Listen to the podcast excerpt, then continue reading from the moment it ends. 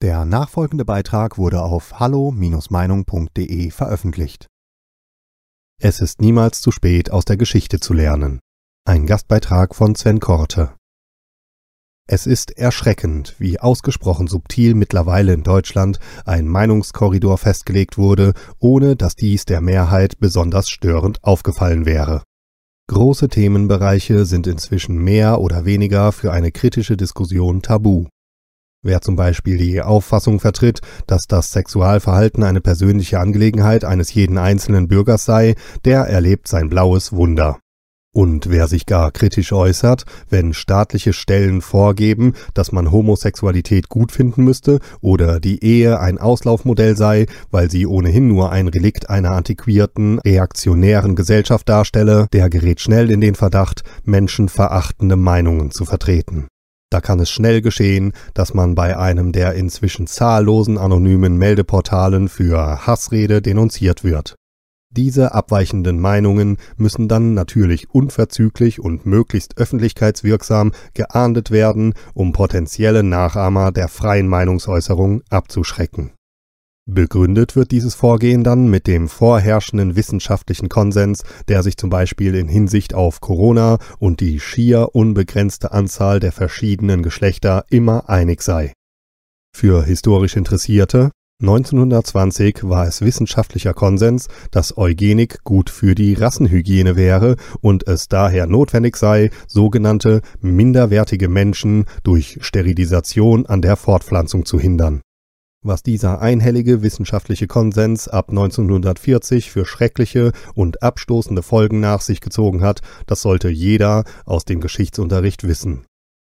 Wir fragen uns heute, wie es damals überhaupt dazu kommen konnte und erkennen nicht, dass wir schon längst einen ähnlichen Weg beschritten haben.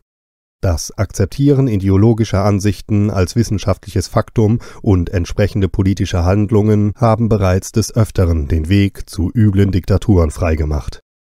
Und eine Diktatur entsteht nicht über Nacht. So etwas geschieht nur im Kinofilm. Nein, sie entsteht langsam und schleichend, Schritt für Schritt und folgt dabei einem vorhersehbaren Ablauf. Zuerst werden bestimmte Worte und Äußerungen verboten, dabei gehen fast alle Leute mit, denn es ist ja nicht so schlimm und diese oder jene Worte haben einen schon immer gestört. Dann erfolgen die Verbote dessen, was man nicht mehr machen darf, auch dort gehen die meisten Leute mit, weil sie ja der Mehrheit angehören wollen, Stichwort Gruppendynamik. Und so geht es immer weiter und die meisten Menschen werden jeden Schritt mitgehen. Zum einen, weil sie Angst davor haben, nicht mehr der Mehrheit anzugehören und zum anderen, weil sie ja dann selber das Ziel von Maßnahmen werden könnten. So zeigen lieber alle auf die Ausgegrenzten und schimpfen kräftig mit, damit ja niemand auf die Idee kommt, sie könnten irgendwelche Zweifel am offiziell verkündeten Narrativ hegen. Und zum Kreis der Ausgegrenzten kann man heutzutage sehr schnell gehören, denn eine totalitär agierende Regierung benötigt stets einen neuen Feind, dem für alles Übel im Land die Schuld zugewiesen werden kann. Wenn die Bürger sehen müssen, wie andere Menschen ausgegrenzt und verfolgt werden, dann bekommen sie nicht nur Angst, sie werden gefügig. Der Einsatz von Angst zur Durchsetzung politischer Ziele ist nichts Neues. Auch das ist schon in den 1930er Jahren und später vorgemacht worden. Praktischerweise kann man mit dieser Angst auch von der eigenen Korruption, Unfähigkeit und ideologischen Verblendung ablenken. Die Sündenböcke dürfen dieser Regierung also niemals ausgehen und müssen mit allen Mitteln neu erschaffen werden. Wer nun an Hunderte von Mitarbeitern des Verfassungsschutzes denkt, die sich im Netz als rechte Trolle ausgeben, dort zu Straftaten aufrufen und selber welche begehen, der sollte diesen Gedanken schnell wieder verwerfen, denn Zweifel an der Regierung können heute schon als Delegitimierung des Staates geahndet werden. Dabei ist es noch gar nicht so lange her, da durfte man hierzulande noch Kritik an der Regierung äußern, das gegnerische politische Lager verbal attackieren, Opponent und freies Individuum sein. Begriffe wie Zweifler, Querdenker oder Oppositioneller galten vor drei Jahren noch als charakterliche Auszeichnung und waren rundum positiv besetzt. Heute ist das anders. Alles, was hier aufgeführt wurde und noch einiges mehr, gehört in Deutschland bereits zum Alltag und das Ganze ähnelt immer mehr den Zuständen, die George Orwell in seinem Buch 1984 beschrieb. Dabei war dieses Buch im Ursprung als Warnung vor dem Totalitarismus gedacht und nicht als Handlungsanweisung.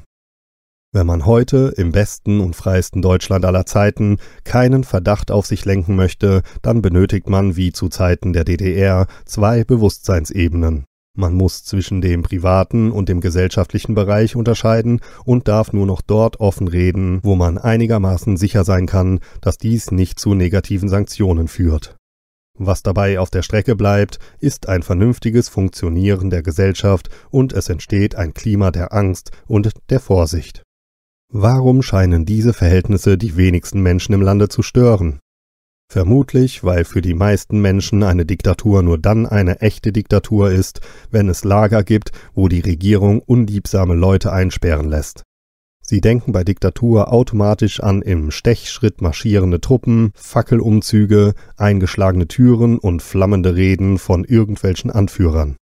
Unterhalb dieser Schwelle scheint man heute einen mehr als übergriffigen Staat nicht mehr als solchen wahrzunehmen. Andere können oder wollen es einfach nicht sehen und klammern sich geradezu verzweifelt an ihrem gewohnten Weltbild fest.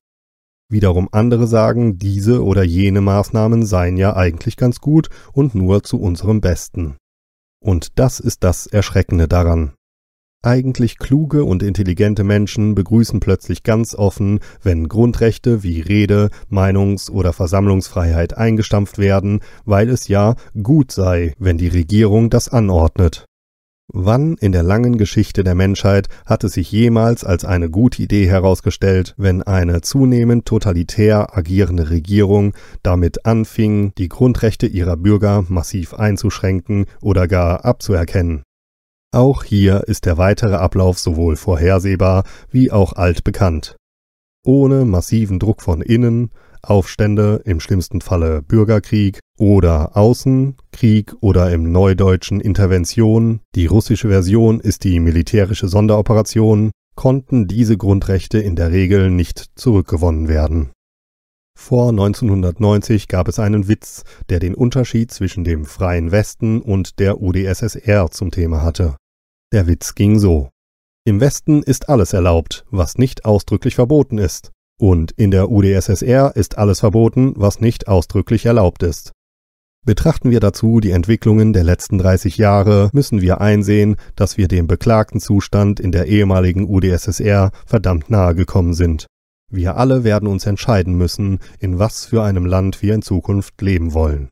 Wollen wir in einem Land leben, in dem man damit rechnen muss, bei falscher oder unliebsamer Meinung ausgegrenzt, mundtot gemacht und sozial vernichtet zu werden? Wo es passieren kann, dass man den Arbeitsplatz, das Konto oder die Wohnung gekündigt bekommt, nur weil man eine andere Meinung als die Regierung und die Medien hat? Was selbst dann geschehen kann, wenn sich später ohne jede Zweifel feststellen lässt, dass diese Meinung von Anfang an richtig gewesen ist.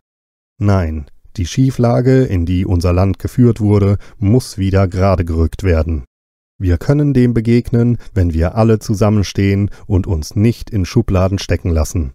Nicht die Einteilung in Deutsch gegen Nichtdeutsch, links gegen rechts, alt gegen jung oder Mann gegen Frau darf uns beherrschen, sondern die Vernunft muss sich gegen die Unvernunft durchsetzen. Wir Vernünftigen dürfen uns nicht gegeneinander aufhetzen lassen, wir müssen erkennen, wer und was unsere Gesellschaft tatsächlich spaltet. Wir, die kritischen Bürger, müssen uns endlich mit allen Mitteln des demokratischen Rechtsstaats gegen jene wehren, die unser Land und unsere Zukunft aus ideologischer Verblendung in Richtung Diktatur und Untergang führen. Denn wenn wir es nicht tun, werden wir schon in sehr naher Zukunft in einem Land aufwachen, das nicht mehr das unsere ist. Ein Land, von dem wir glaubten, es in dieser Form nur aus den Geschichtsbüchern zu kennen. Der englische Historiker Little Hart veröffentlichte im Jahr 1944 einen Essay mit dem Titel Warum lernen wir denn nicht aus der Geschichte? Die Pflicht des guten Bürgers sei, so führte er darin aus, wie ein wachsamer Hund darauf zu achten, dass die Regierung nicht die grundlegenden Zwecke beeinträchtigt, denen zu dienen ihr Daseinszweck ist.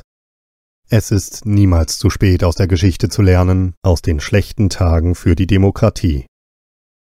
Bei diesem Beitrag handelt es sich um die Meinung des Verfassers. Hallo Meinung ist überparteilich und lässt einen offenen Austausch unterschiedlichster Meinungen aus dem breiten demokratischen Spektrum zu. Die Beiträge unserer Leser sind eine Meinung bei Hallo Meinung und geben nicht generell die Meinung von Peter Weber und Hallo Meinung wieder. Liebe Zuhörer, Ohne Sie wäre unsere Arbeit nicht möglich. Alle Informationen zu unserer Kontoverbindung finden Sie im Begleittext. Herzlichen Dank für Ihre Unterstützung. Weitere Beiträge von Peter Weber und Hallo Meinung finden Sie in den sozialen Medien wie zum Beispiel YouTube und Facebook. Wir freuen uns auf Ihren Besuch.